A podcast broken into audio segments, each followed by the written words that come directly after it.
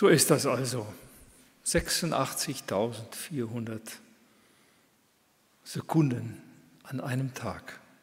24 Stunden, die einem zur Verfügung stehen, womit man jeden Tag etwas anfangen muss, egal wie. Ob ich es jetzt verplempere oder ob ich es sinnvoll einsetze, ob ich schlafe oder unterwegs bin, alle gleich. Und es kann so mit einem Moment vorbei sein. Oder mit einem Moment kann sich das Leben verändern. Wo man aufgefordert wird, diese 86, 400 Sekunden am Tag auf einmal anders zu gestalten, als wie man das geplant hat, als wie man das gedacht hat. Gunnar, du hast ja schon am Anfang erwähnt, ich bin wohlbehalten hier eingetroffen und kurz vor der Ausfahrt hier Richtung Wermerskirchen gab es einen Unfall. Bin nichts ahnend einfach gefahren und auf einmal gerät man in eine solche Situation, dass Stau ist Sonntagmorgen, sehr außergewöhnlich.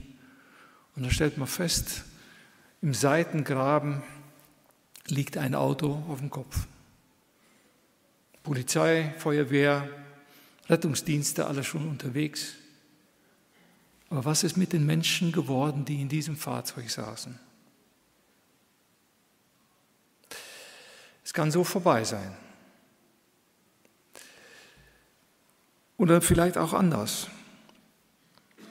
In der Gemeinde haben wir jemand, eine Person, eine junge Frau, zumindest aus meiner Perspektive gesehen, 40 Jahre alt, die hat sich mit ihrem, ihrer Freundin einen Kurztrip in die Niederlande ja, ermöglicht. Und die sind an den Strand gefahren und haben dort den Abend noch verbracht.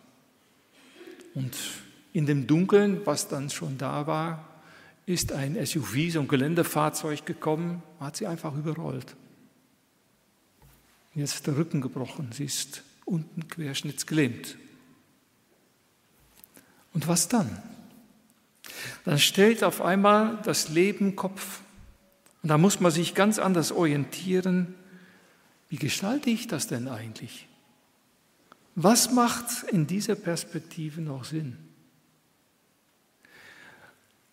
Und wenn wir uns das mal auf unsere Situation bedenken, ist auch schon erwähnt worden, es gibt alle möglichen Krisen in dieser Welt großen Krisen, kleinen Krisen. Wie stellen wir uns diese? Gerade im Anbetracht dieses Monats, wo wir die stillen Feiertage miteinander leben. Das Ende des Kirchenjahres ist in Sicht und auch die Natur, auch wenn sie sich schwer tut in diesem Jahr, bemüht sich irgendwie zur Ruhe zu kommen. Das Alte zurückzulassen, sich auf Neues vorbereiten zu können.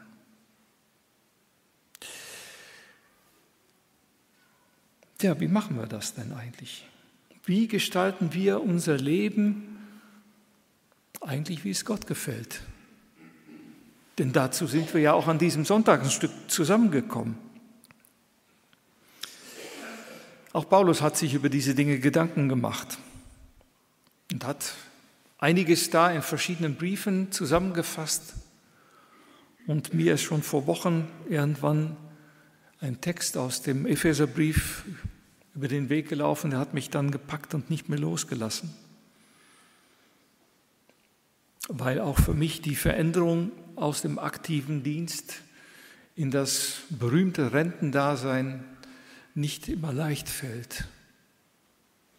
Wo vorher mein Gehalt, mein Tagesablauf bestimmt hat, tja, das Gehalt kommt immer noch oder die Rente kommt immer noch. Aber den Tagesablauf muss ich jeden Tag neu bedenken. Und das kostet ganz anders Energie, als wenn ich einen Arbeitgeber habe, der sagt, so Jung, morgens um 8 bis nachmittags um 5 oder von 7 bis 18 Uhr, je nachdem, wie der Arbeitgeber drauf ist. und die und die und die Aufgaben stehen an. Das hast du zu tun. Dann wartet zu Hause, dann wartet die Gemeinde, wartet vielleicht der Landesverband oder irgendwelche anderen Aufgaben, gesellschaftliche Dinge, Kinder, Enkelkinder und alle haben einen Anspruch. Der Text ist aus Epheser 5,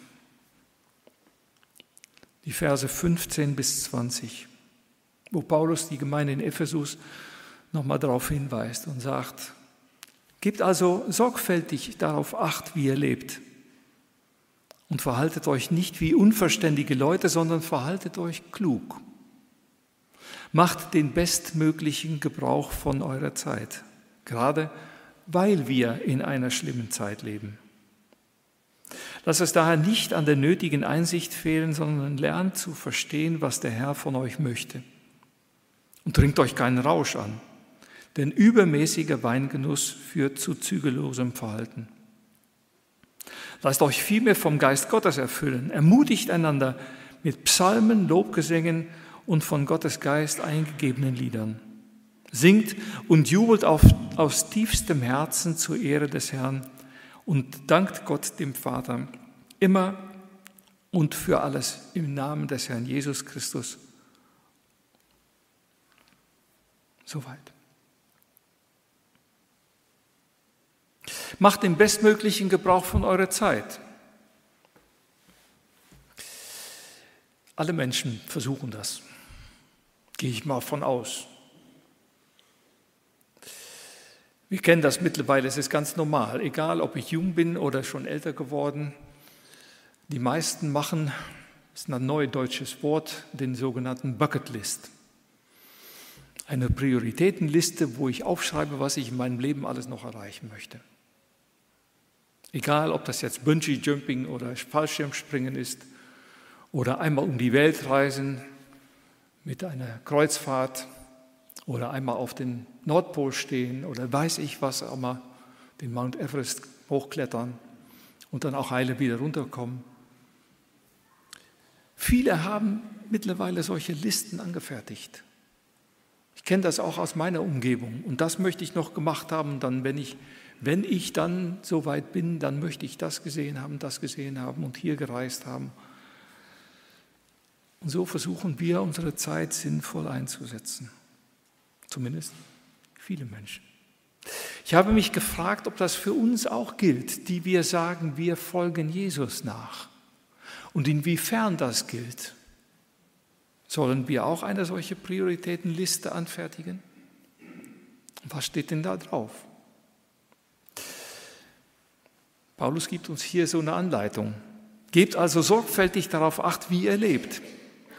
Verhaltet euch nicht wie unverständige Leute, sondern verhaltet euch klug. Und macht dann den bestmöglichen Gebrauch eurer Zeit.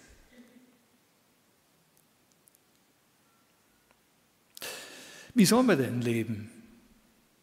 Wie sieht denn ein kluges Leben vor dem Herrn aus? In den Kapiteln zuvor, vor allem das vierte Kapitel, wo Paulus von der Berufung der Christen spricht, ein Herr, ein Glaube, eine Taufe, ein Gott und Vater in allen. Und dann listet er auf, dass es Leute gibt, die Gaben gegeben sind, die sie einsetzen sollen, die Gemeinde aufzubauen. Dann wird die Rede davon sein, dass der fünffache Dienst angesprochen wird. Und dann vergleicht er am Ende dieses Kapitels und Anfang des fünften Kapitels, wie es war, bevor man Jesus kennengelernt hat und nachdem man Jesus kennengelernt hat. Vorher war es so. Da seid ihr euren eigenen Begierden nachgegangen. Habt ihr gemacht, was ihr dachtet, das richtig war. Habt ihr eure Freiheit ausgelebt auf Kosten vielleicht von anderen Menschen. Jetzt aber habt ihr abgelegt und habt, wie er das im Kolosserbrief sagt, den neuen Menschen angezogen. Den neuen Menschen mit einem neuen Geist, einer neuen Hoffnung und einer neuen Perspektive. Gebt also sorgfältig darauf acht, wie ihr lebt. Als Menschen, die eine neue Perspektive haben, die mit einer neuen Hoffnung unterwegs sind, gerade in einer Zeit, wo alles im Fluss ist, wo wir nicht wissen, wie es nächste Woche weitergeht, ob die Energiepreise wieder ansteigen oder ob die Energiepreisbremse tatsächlich greifen wird, ob infolge dieser Entwicklungen, die überall in der Welt stattfinden und alles im Fluss ist, wir nicht wissen, ob wir nächste Woche, übernächste Woche oder in einem halben Jahr noch Arbeit haben. Oder vielleicht, dass uns irgendetwas Schlimmes passiert. Krankheit, Tod, die 86.400 86.400 Sekunden am Tag können so vorbei sein. Und wie sieht mein Leben dann aus? Und gerade der Monat November lädt ein, Bilanz zu ziehen, innezuhalten, stille zu stehen. Wie lebe ich denn eigentlich mein Leben und was möchte Gott eigentlich, dass ich tue? Vor vielen, vielen Jahren, ich habe es mal nachgeschaut, das war in den 70ern, da war ich auch noch jung, hat Manfred Siebald, ich denke mal, ist euch allen oder fast allen bekannt, Liedermacher, viele christliche Lieder geschrieben, ein Lied geschrieben. Und das ist mir in der Vorbereitung nochmal so ein Stück weit vor Augen geführt worden.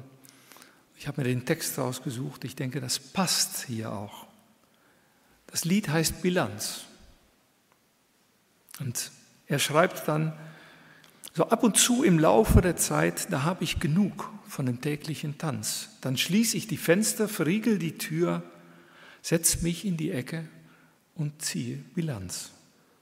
Was ist mir geblieben in allen den Jahren, die vor meinen Augen vorüberziehen? Ganz gleich, ob es fette, ob magere waren, ich habe das Gefühl, es ist alles hin. Gibt es irgend was, was ich noch nicht plante? Blieb irgendein Traum noch ungeträumt? So viel ist geschehen, wovon ich nichts ahnte. Und geplantes habe ich zu tun versäumt. Und was wird mir bleiben in all den Jahren, die der Nebel der Zukunft dem Blick noch entzieht? Bin ich mir doch nicht mal darüber im Klaren, ob man mich schon morgen schon nicht mehr sieht. Doch mitten hinein in mein Unbehagen sagst du mir, Herr, dass du ewig bist, dass du nicht in Jahren rechnest und Tagen und dass du Erfolg nicht am Äußeren misst. Wenn andere sich auch in Reichtümern baden und von Freunden umringt und mit Ehren bedacht, habe ich doch bei dir meine Schuld abgeladen. Und das hat mich reicher als jene gemacht. So ab und zu im Laufe der Zeit, da ziehe ich Bilanz und dann denke ich daran, dass nur, wenn ich deinen Willen erfülle, mein Leben im letzten erfolgreich sein kann. Wie lange ich lebe und wann ich einst gehe, kann ich noch nicht sagen, doch ich weiß jetzt schon ganz genau, dass ich dann allein vor dir stehe. Und dann zieh dich dich, dann ziehst du die Bilanz. Wenn es darum geht, sorgfältig darauf zu achten, wie wir leben und uns zu verhalten wie kluge, verständige Leute und den bestmöglichen Gebrauch unserer Zeit zu machen, ist es gut, diese Perspektive vor Augen zu haben. Dass wir selbst nicht wissen, wann unser Leben in Ordnung ist und wie wir denn dastehen, wenn Gott die Bilanz zieht. Aber ganz gewiss ist schon, wenn wir nach Jesu Perspektive leben sollten, dann wissen wir eigentlich, wie es aussehen kann und wie wir die 86.400 Sekunden am Tag sinnvoll einsetzen können. Abzüglich die Zeiten, wo wir zur Ruhe kommen, wo wir schlafen, klar, die gehören auch dazu. Die werden auch uns auch zugestanden. Aber diese restliche Zeit, und Jesus hat uns ganz klar vorgelebt, wie es aussieht. Er hat uns nämlich von Anfang an gesagt, wie wir leben sollen. Er hat gesagt, ein neues Gebot gebe ich euch, dass ihr euch untereinander liebt, so wie ich euch geliebt habe. Und ihr seid meine Freunde, wenn ihr tut, was ich euch sage. Und wer mich liebt, der hält meine Gebote. Und der Vater und ich werden zu ihm kommen und werden Wohnung bei ihm machen.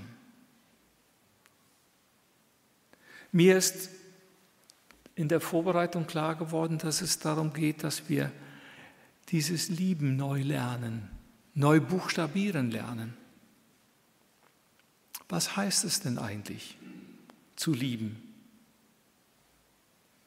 Und dann geht es viel weiter als nur die Verwandtschaft, die Ehefrau, die Kinder, Enkelkinder, Freundeskreis, Gemeinde, naja, mit Abstrichen, Nachbarschaft, zweifelhaft. Aber auch mit denen, die mir an mancher Stelle quer kommen. Wenn ich verletzt werde, wenn jemand mir etwas Böses angetan hat oder mir zufällig auf etwas aufmerksam gemacht hat, Jung, da stimmt etwas nicht. Wie gehen wir denn damit um? Sind wir bereit, dennoch uns in diese Liebe zu oder mit dieser Liebe zu investieren? Eine Liebe, die nicht rechnet. Und Gott hat es uns vorgemacht. Er hat nicht erst mal gerechnet, ob es sich lohnt, uns Menschen zu lieben. Er sandte Jesus zu uns als seine Antwort auf die Not der Menschen. Er sandte Jesus zu uns und wie Paulus das in dem, in dem Römerbrief auch sagt, als wir noch Sünder waren. Und Christus ging für uns ans Kreuz, als wir von ihm noch nichts wissen wollten als von uns noch nicht mal die Rede war, aber auch in der damaligen Zeit, dass die Menschen von ihm nichts wissen wollten. Und dieses Angebot gilt allen Menschen. Dieses Angebot nicht nur für uns, die wir hier in der Gemeinde zusammenkommen.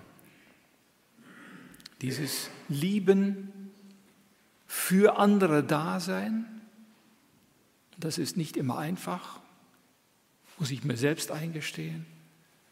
Aber für andere da sein, anderen Gutes zu tun, das heißt auch mal die Wahrheit zu sagen, auch den Menschen, die, deren Nase mir vielleicht im Moment nicht passt. Christus hat uns geliebt und angenommen und seine Gesetze, seine Gebote dadurch, dass wir ihn angenommen haben, in unser Herz hineingegeben, da eingraviert. Mit dieser Gesinnung, die wir haben sollen, die gleiche Gesinnung, die Christus hatte, als er seinen Platz beim Vater verließ, um unter uns Menschen zu leben, diese Gesinnung sollten wir in dieser Welt auch haben. Denn sie, diese Gesinnung, diese Gesinnung der Liebe ist das einzige Merkmal, das uns von einem Fußballverein oder von einem Brieftaubenverein unterscheidet. Diese Gesinnung sollten wir einsetzen, dürfen wir einsetzen. Und wenn wir schon sinnvoll Gebrauch machen von unserer Zeit und sorgfältig achten, wie wir leben, heißt es, wie kann ich meine Zeit einsetzen, damit andere Menschen spüren können, dass sie in ihrer Situation als Person angenommen sind, ohne Vorbehalte. Es ist leicht, das hier eben mal von vorne zu sagen, ich weiß. Ich muss gestehen, ich gerate auch dort immer wieder neu an meine Grenzen und darf das vor Gott auch bekennen. Das Gute ist, er ist bereit zu vergeben. Und er macht das auch. In Christus hat er das schon längst gemacht. Wir dürfen mit ihm unterwegs sein und lernen, verstehen, wie er möchte, dass wir leben sollen, dass wir lieben sollen. Und die Liebe ist kreativ. Und die Liebe macht es uns möglich, dass wir das, was Gott uns als Gaben gegeben hat, für ihn so einsetzen. Und da sollte Platz für alle sein. Dabei sollen wir sorgsam mit unserem Körper auch umgehen. Hier geht es in dem Text darum, trinkt euch keinen Rausch an. In der griechischen Welt und der römischen Welt in Ephesus war es ganz normal, dass man sich einen Rausch angetrunken hat, damit man geistreich wurde. Aber wir wissen alle, wenn der Wein ist in dem Mann, dann ist der Geist meistens woanders. Ja, wir sollen uns aber vom Geist Gottes erfüllen lassen. Fragen, Herr, was willst du? Und dann uns auf den Weg machen und uns ermutigen, stärken. So wie wir das auf Ebene eines Landesverbandes versuchen zu machen, indem wir begeistern, indem wir befähigen, indem wir bestärken und indem wir füreinander beten, das heißt Anteil nehmen am Leben des anderen indem wir miteinander singen, Gott loben und einander Mut zusprechen. Indem wir nach draußen gehen und Weihnachten im Schuhkarton ist so eine Äußerung, wo man etwas von der Liebe Gottes weitergeben kann oder sich hier vor Ort engagieren kann für die schwachen und armen Menschen, für die Bedürftigen hier in der Stadt, im Umfeld. Die Möglichkeiten sind, sind vielfältig. Und wenn man uns dann fragt, warum machst du das denn eigentlich? Die Liebe Gottes treibt mich, treibt uns an. Ich bin geliebt und weil ich geliebt bin, kann ich auch andere lieben. Achtet darauf, wie wir leben. Und wir haben dieses Kapital zur Verfügung, das unwiderruflich geht und wofür es auch keinen Reset-Knopf gibt. Man kann nicht sagen, ich habe das eben mal verfehlt, ich drücke den Reset-Knopf und wir fangen nochmal von vorne an. Sondern mit den Ergebnissen müssen wir immer weiterarbeiten. Es ist so, wie es ist. Die Zeit ist einmalig. Wir können nur nach vorne schauen. Aber vorne wird uns vielleicht irgendwann mal was bringen. Und gestern, Gunnar, du hast es auch schon gesagt, ist vorbei. Da kann ich nichts mehr dran ändern.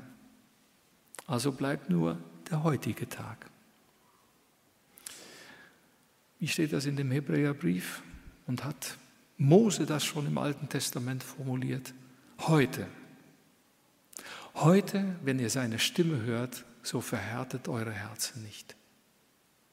Also möchte ich euch ermutigen, hinzuhören, was Gott euch sagen möchte. Und dann erst Ärmel hochkrempeln und anfangen, das zu tun, was euch Gott aufs Herz gelegt hat. Ich glaube, eine besseren Nutzung der Zeit kann man nicht haben. Hören und danach erst handeln. Und nicht handeln und dann bitten und hoffen, dass es alles gelingt. Diese Reihenfolge. Hören auf die Stimme Gottes. Verstehen, wie Gott in dieser Situation lieben möchte. Und dann gehen. Schließlich sind wir als Gemeinde als Menschen, die Jesus nachfolgen, seine Hände, seine Füße, sein Mund, sein Ohr, im Prinzip alle seine Sinnesorgane, damit seine Liebe in dieser Welt sichtbar werden kann. Macht euch den besten Gebrauch der euch zur Verfügung stehenden Zeit. Ich wünsche euch das, dass das gelingt und dass das Licht der Liebe Gottes hier in eurer Mitte aufleuchten kann, zu einem hellen Schein, der nicht nur zu Weihnachten aufleuchtet, sondern jeden Sonntag. Amen.